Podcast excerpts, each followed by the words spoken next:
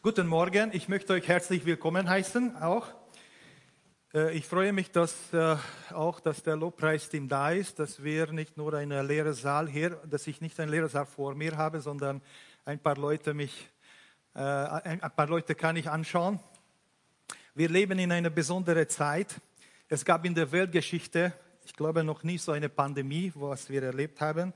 Und diese Situation wirft viele Fragen auf, auch für uns Christen. Und wir merken, wie komplex und wie äh, äh, kompliziert unsere Welt eigentlich ist. Es gibt so viele unterschiedliche Meinungen, es gibt so viel, viele unterschiedliche Hintergründe, Vorstellungen, auch Ängste, Unsicherheiten und, und wir merken, wie zerbrechlich, wie verletzlich und vergänglich unser Leben ist. Aber wir haben eine gute Nachricht.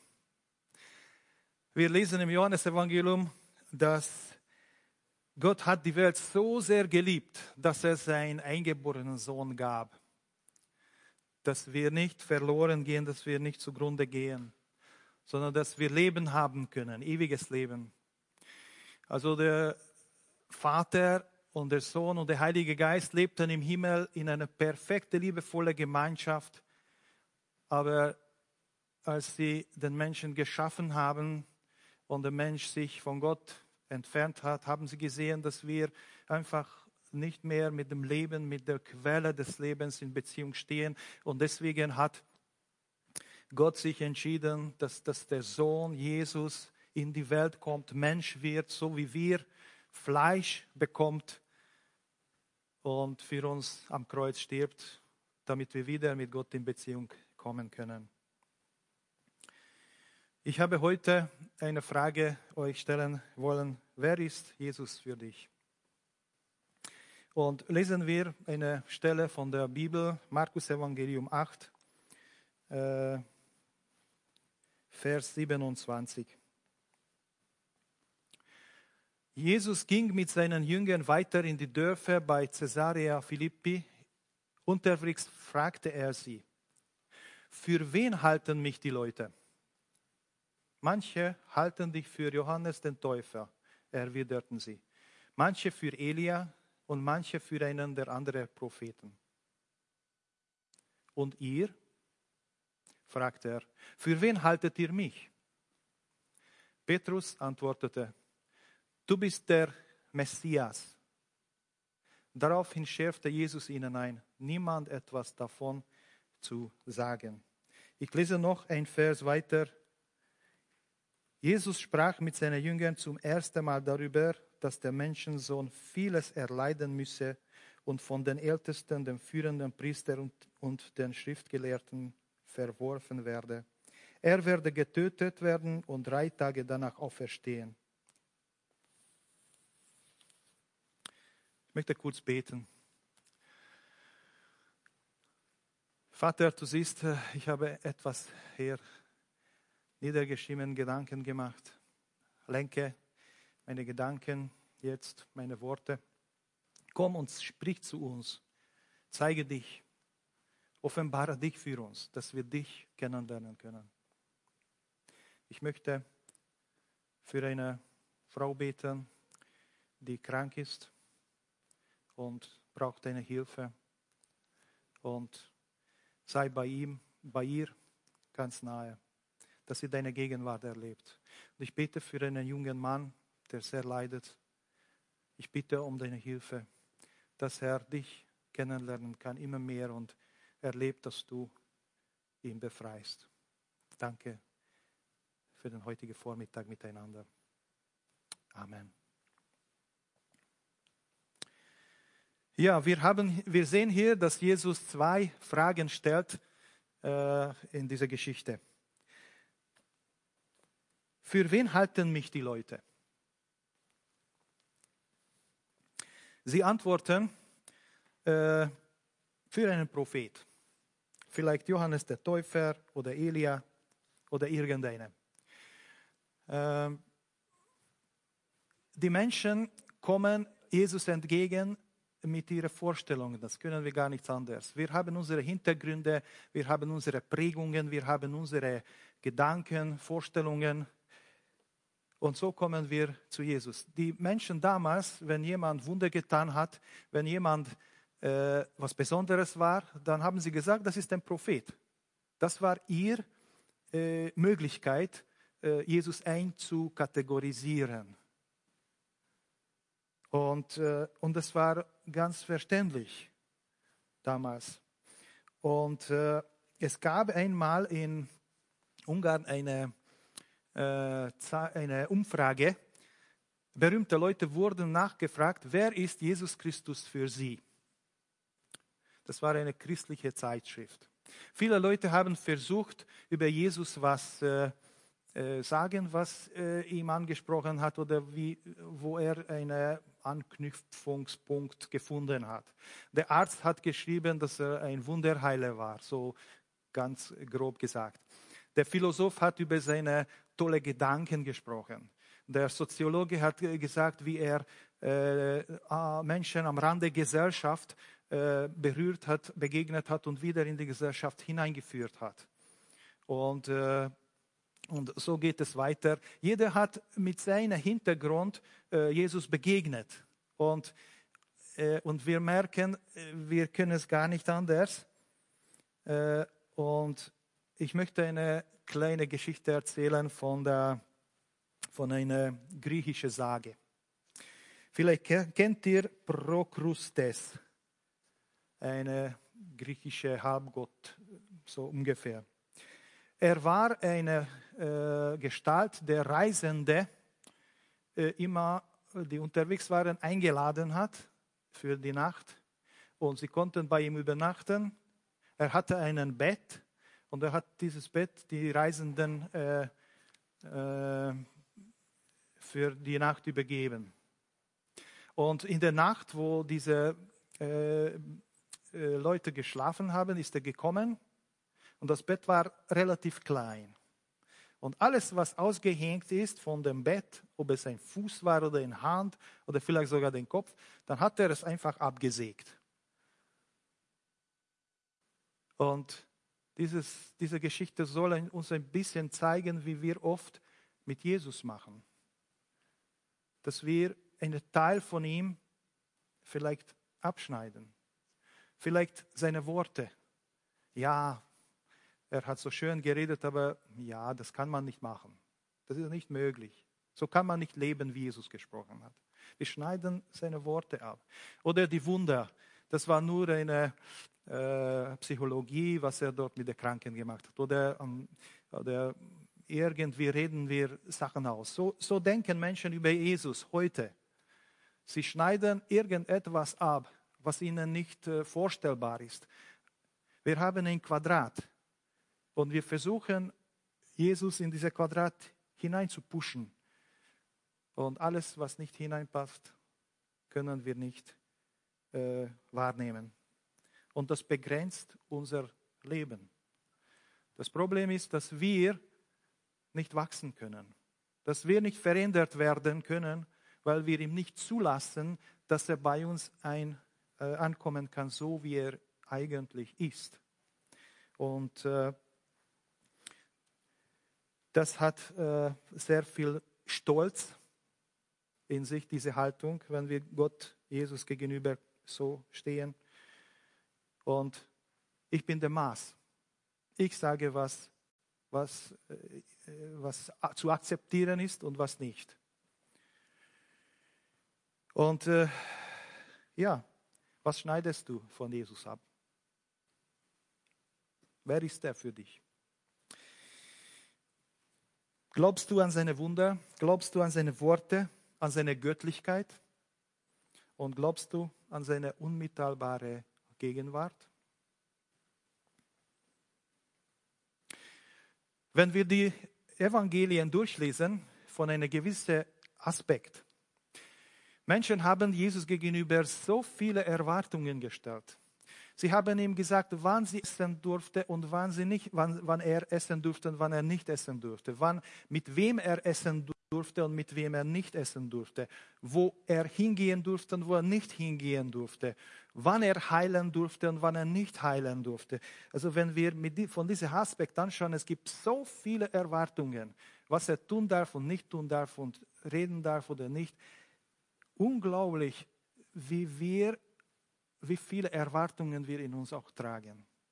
Und das hindert uns, Jesus anzunehmen, wirklich ihm empfangen. Ich könnte, ich möchte euch äh, einfach zu einem anderen Weg einladen.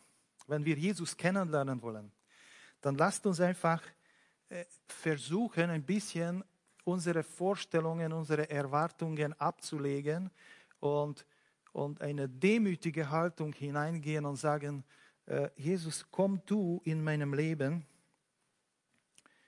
und besuche mich so, wie du willst, so wie du willst. Du sollst in mir geboren werden.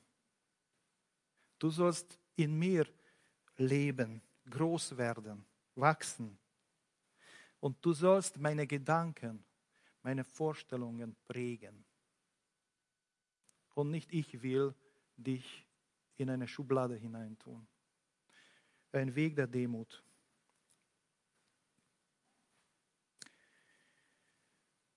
Jesus will dich, sich offenbaren für uns. Dann gab es eine zweite Frage. Was sagt ihr? fragt die Jünger. Und wir lesen, dass äh, Petrus da wieder sehr schnell war und hat sofort die Antwort gegeben, du bist der Messias. In Matthäus Evangelium äh, sagt noch dazu, der Sohn des lebendigen Gottes. Und äh, ich möchte es ein bisschen, äh, ja, das ist ein Begriff. Das heißt, er ist der von Gott versprochene Retter, der im Alten Testament verheißen äh, ist. Und wie wir im Lied gehört haben, Löwe und Lamm. Es gibt im Alten Testament zwei, also es gibt viele Verheißungen und es gibt zwei Richtungen in diese Verheißungen über Messias. Eine leidende Knecht, ein leidende Messias und eine siegreiche Messias. Löwe, Lamm und Löwe. Und äh, damals äh, die Menschen haben einfach diese leidende Messias äh, nicht verstanden. Wie soll er alles wiederherstellen, wenn er leidet? Wie kann es funktionieren? Sie haben es nicht verstanden. Sie haben eine siegreiche Held, ein König, ein großer König erwartet, der Israel wieder aufblühen lässt und, äh, und äh, wieder äh, eine tolle Zeit schenkt für Israel. Das war ihre Erwartung, ihre Vorstellung über Jesus. Und äh, möchte eine kleine Geschichte von unserer Familie erzählen. Der Neffe von meiner Frau äh, ist ein kleiner Bub, Illich heißt er. Er war circa fünf Jahre alt, ein originaler Kerl. Er ist mit der Opa ins Krankenhaus gegangen zu einem kranken Mann.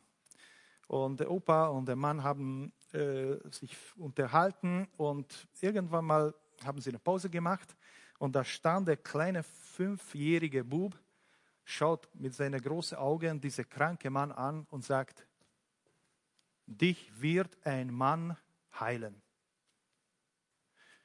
Und alle schauen ganz verdutzt da und der Mann hat es ein bisschen mit dem Lächeln und ein bisschen so, gar, gar nicht so richtig ernst genommen, diese Aussage, aber trotzdem hat die Frage gestellt, wer ist dieser Mann? Und dann schaut er ganz ernst an und sagt, der, der gekreuzigt worden ist. Es ist eine unglaubliche Aussage. Also ich glaube nicht, dass diese dieser kleine Bursche das verstanden hat, was er gesagt hat. Er hat irgendwas aufgeschnappt von zu Hause. Er geht in die Gemeinde, hört vieles. Und ich glaube, dass Petrus genauso war. Dass Petrus eine Offenbarung von Gott bekommen hat, wie wir es im Matthäus-Evangelium auch lesen, dieselbe Geschichte, dass Jesus ihm äh, lobt und sagt, ja, das hat kein Blut und Fleisch dir offenbart. Das hast du nicht mit deinem menschlichen Verstand erfunden und herausgedacht, sondern das hat dir der Vater, der himmlische Vater offenbart. Aber immerhin sehen wir, wenn wir die, das Evangelium weiterlesen, dass er das noch nicht wirklich verstanden hat, was dieser Messias eigentlich zu tun hat, was, wer er ist eigentlich. Und wenn wir diese Geschichte auch der Blinde davor lesen, wo Jesus seine Menschen heilt und zuerst, als er die Augen berührt, sieht der Mensch schon etwas, aber noch nicht ganz. Und dann in der zweiten Berührung, dann sieht er klar. Und sagt auch in der Geschichte, habt ihr Augen und seht ihr doch nicht? Habt ihr Ohren und hört ihr doch nicht?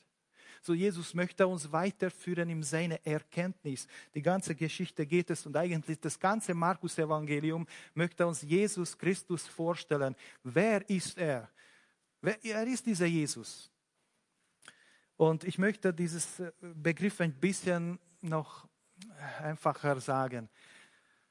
Ich weiß nicht, habt ihr schon einmal eine ungarische Gulasch gegessen? Oder eine, ein Schweinsbraten? Oder ein richtiges Bauernfrühstück. Also, äh, Entschuldigung, vielleicht habt ihr noch nicht gefrühstückt, aber bitte geh noch nicht weg, ich bin gleich fertig und dann könnt ihr zum Essen gehen. Also, äh, wenn ihr so eine Speise isst, dann habt ihr Kraft. Dann könnt ihr hinausgehen in die Berge und in Kärnten eine wunderbare Bergtour machen, weil ihr Kraft habt. Also, äh, und das ist für mich ein Beispiel. Das ist der Messias. Er ist gekommen, dass er uns äh, Kraftnahrung bringt. Das, was wir für unser ganzes Leben brauchen. Er gibt es nicht gleich in tägliche Dosis, aber er bringt das, was wir wirklich brauchen. Gott will uns nicht Zucker geben, wo wir nach ein paar Minuten so durstig sind und, und Heißhunger haben, sondern er will uns Kraftfutter geben. Und das ist in Jesus Christus Realität geworden. Die Menschen haben zwei große Bedürfnisse, ganz große. Im Vater unser beten wir, vergib unsere Schuld, wie auch wir vergeben unsere Schuldigen. Vergebung der Sünden, ist ein Bedürfnis, ein zutiefstes Bedürfnis des Menschen. Das brauchen wir jeden Tag. Ohne dem gehen wir zugrunde. La tragen wir Lasten, die uns kaputt machen. Und die zweite seelische Not ist, erlöse uns von dem Bösen.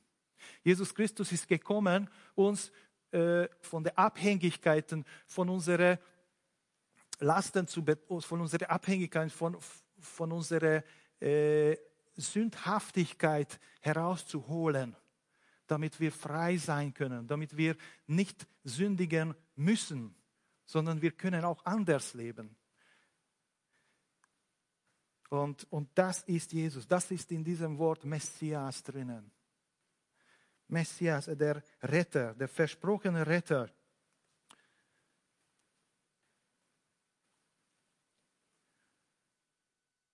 Ich weiß nicht, wo du stehst, aber Jesus möchte auch dich ganz persönlich ansprechen, berühren, begegnen und möchte dich einfach die Frage, möchte dir die Frage stellen, wer bin ich für dich? Bin ich ein guter Mensch für dich? Bin ich ein Prophet? Bin ich ein äh, Wunderheiler? Oder bin ich der Sohn des lebendigen Gottes, der Retter, der dir einfach herausholt von deiner Angst, von deiner Not, von deinen Bedürfnissen. Und nicht nur Zuckerle, Kraftnahrung. Das ist Jesus. Wir lesen weiter in der dritten Vers, dass Jesus äh, seine Jünger sagt, ihr sollt nicht weiter sagen. Warte noch, sagt er. Äh, er spricht darüber, ich muss leiden, ah, Entschuldigung, äh, noch über dieses Schweigegebot möchte ich ein Wort sagen. Jesus wollte nicht, dass äh, die Menschen wegen einer Titel ihm nachfolgen, weil er der Messias ist. Äh, er wollte persönliche Überzeugung haben von den Menschen. Dass ich, dass ich nicht nur äh, mit einem mächtigen Mann gut anfreunden sein möchte, sondern, sondern dass wir ihn wirklich erkennen, dass seine Jünger, die Menschen ihn wirklich erkennen durch seine Worte, durch seine Persönlichkeit, durch seine Handlungen, was er gemacht hat und wie er gelebt hat. Jesus so kennenlernen. Und, und das war sein Plan. Er wollte nicht einfach große Menge um sich herum haben, sondern echte, überzeugende Menschen um sich herum. Warum stelle ich diese Frage? Wer ist Jesus? Ich stelle diese Frage, weil ich eine Notwendigkeit sehe. Wenn Jesus Christus wirklich dieser versprochene Retter ist, wenn er wirklich der, der, Sohn des lebendigen Gottes ist, dann gibt es eine Notwendigkeit. Wir müssen auf diese Frage antworten und wir können diese Frage nicht umgehen. Es ist einfach nicht möglich. Wenn ich mit dem Auto in der Stadt fahre und in eine Kreuzung komme, muss ich mich entscheiden, welche Richtung fahre ich weiter. Unser Leben ist so wie ein Auto, das ständig fährt. Die Zeit läuft immer vorwärts und wir müssen entscheiden, welche Richtung nehme ich? In welche Richtung geht mein Leben? Ich kann es nicht äh, umgehen. Es ist eine Notwendigkeit.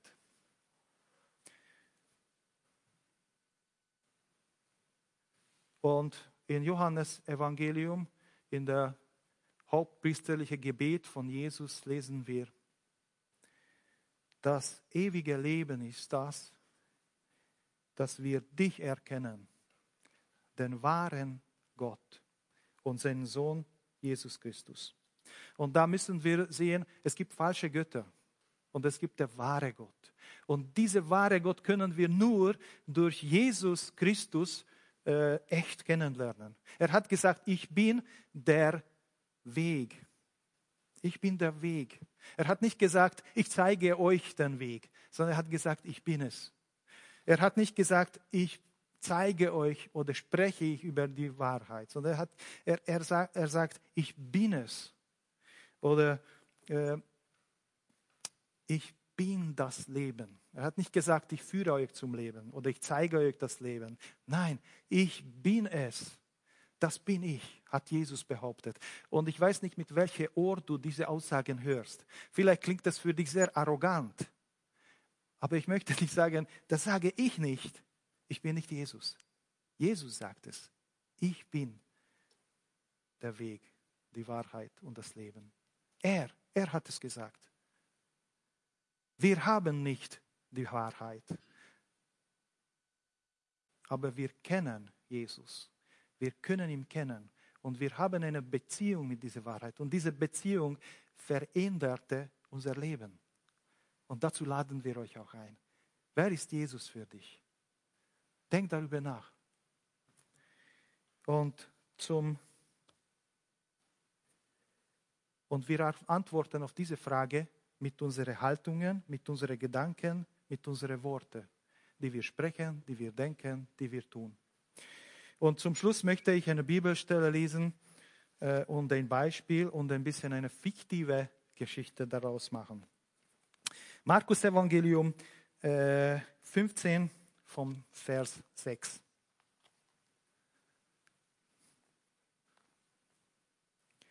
Nun war es so, dass Pilatus an jedem Passafest einen Gefangenen freiließ, den die Juden selbst bestimmen durften. Damals sah ein gewisser Barabbas zusammen mit einigen anderen Anführern im Gefängnis. Sie hatten bei einem Aufstand einen Mord begangen.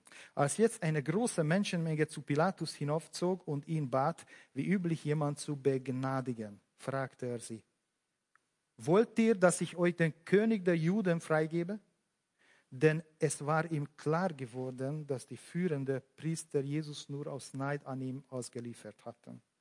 Doch die führenden Priester wiegelten das Volk dazu auf, stattdessen die Freilassung des Barabbas zu fordern. Dann wandte sich Pilatus von neuem an die Menge. Und was soll ich mit dem tun, den ihr den König der Juden nennt? wollte er wissen. Lass ihn kreuzigen, schrien sie zurück. Was für ein Verbrechen hat er denn begangen? fragte Pilatus. Doch die schrien nur noch laut, lass ihn kreuzigen. Pilatus wollte die Menge zufriedenstellen. Darum gab er ihnen Barabbas frei. Jesus hingegen ließ er auspeitschen und übergab ihn den Soldaten zur Kreuzigung. Ich möchte über diese Barabbas sprechen. Dieser Barabbas war ein Mörder. Und als diese Entscheidung getroffen worden ist, wurde er freigelassen. Und stell dir vor, wie es Barabbas gegangen ist damals. Er stand da, er wusste, er verdiente die Strafe und er wurde freigelassen. Er konnte nach Hause gehen. Er war frei. Ja, das ist eine unglaubliche Geschichte. Und ich möchte einen fiktiven äh, Abschluss dazu führen. Vielleicht, vielleicht hat dieser Barabbas das alles zugeschaut, wie Jesus gekreuzigt worden ist. Vielleicht hat er gesehen, wie er ausgepeitscht worden ist, wie er gelitten hat, den Kreuz getragen, hinauf auf den Berg, solange er konnte. Und dann wurde er gekreuzigt dort. Und der, der Barabbas, der wusste, ich müsste eigentlich dort hängen. Ich. Nicht er. Ich habe den Schuld. Und dieses Wort hat ihm einfach gebrannt vielleicht. Anstatt mir. Anstatt mir hat er das gemacht.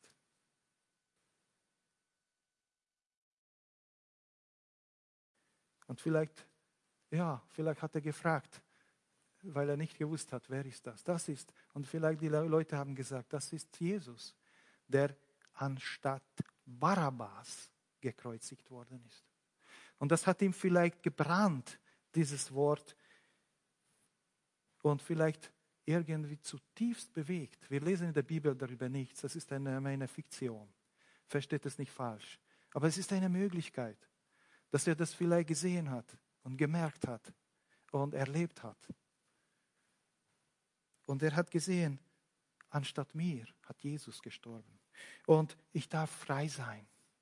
Und ich sage dir, du bist Barabbas. Ich bin Barabbas. Jesus Christus ist anstatt uns, wegen uns und für uns gelitten und gestorben.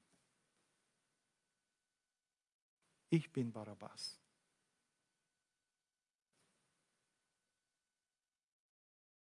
Und als er vielleicht weitergegangen ist, nach der Kreuzigung nach Hause, hat er ein weinendes Kind gesehen und hat ihn aufgenommen und getröstet.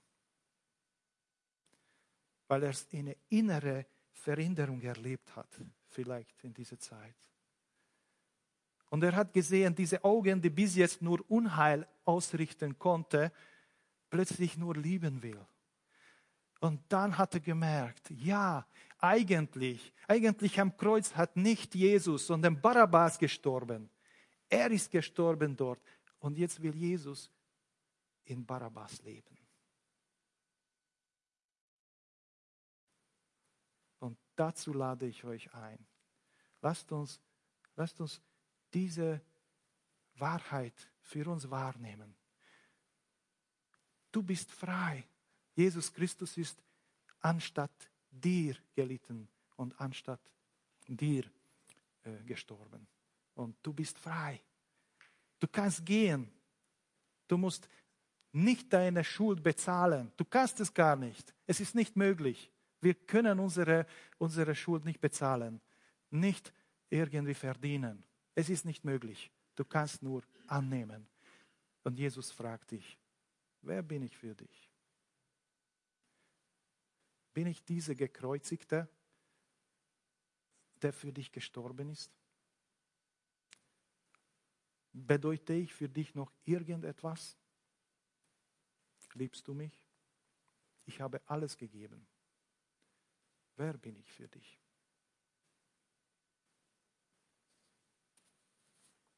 Vielleicht hast du schon vieles von Jesus gehört.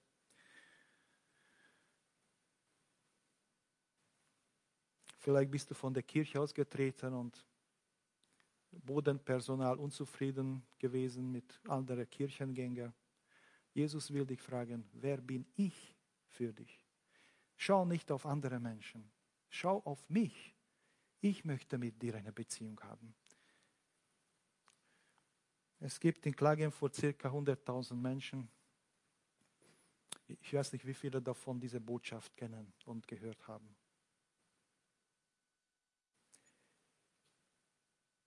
Wir haben eine besondere Gnade, dass wir Jesus kennen dürfen. Lasst uns überlegen, wie wir da etwas machen können.